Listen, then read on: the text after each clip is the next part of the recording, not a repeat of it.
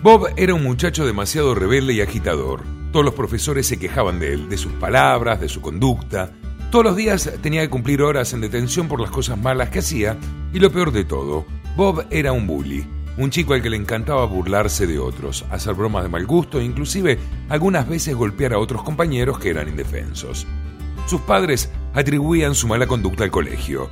El colegio se lo atribuían a sus padres. A Bob le daba lo mismo. Disfrutaba burlarse de los demás en todo momento, de tirar cosas con las manos de los alumnos, les ponía la zancadilla cada vez que podía, se burlaba de su forma de vestir e incluso de enfermedades que pudieran tener. Era una persona de muy mal corazón.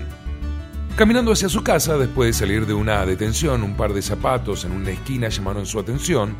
Eran lo más espectaculares que había visto en su vida, pero ¿qué importaba? Estaban abandonados en la calle, parecían nuevos y según su pensamiento, quien encuentra algo se lo queda.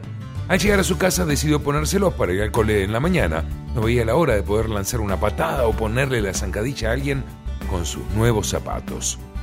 El sol anunció la llegada de la mañana. Bob, muy entusiasmado, se calzó los zapatos. Le sorprendió mucho que fueran de su talla. Eran perfectos. Bajó a desayunar sintiendo mucha emoción y se dirigió al cole.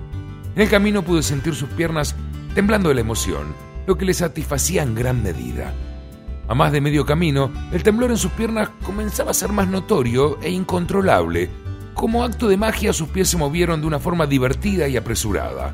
Cuando llegó a su salón de clases, los alumnos no pudieron resistir una carcajada, pues bailaba incontrolablemente y resultaba un espectáculo realmente gracioso.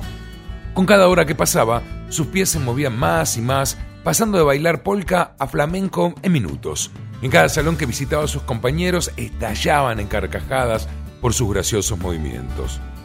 La noche llegó. Bob se sentía muy mal. Por fin había vivido en carne propia lo que significaba ser el sujeto de burla y no le gustó. Al llegar a su habitación, comenzó a llorar arrepintiéndose de todas las cosas malas que había hecho en contra de sus compañeros y para su sorpresa, los zapatos fueron desapareciendo poco a poco y sus piernas comenzaron a responderle. Muy feliz con esto y aprendiendo su lección, decidió pedir disculpas a todos sus compañeros y profesores.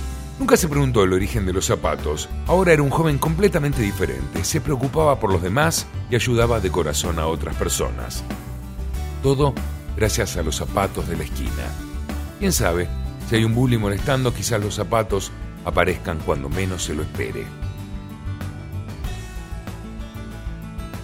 Los zapatos de la esquina. Por Vuela Pluma.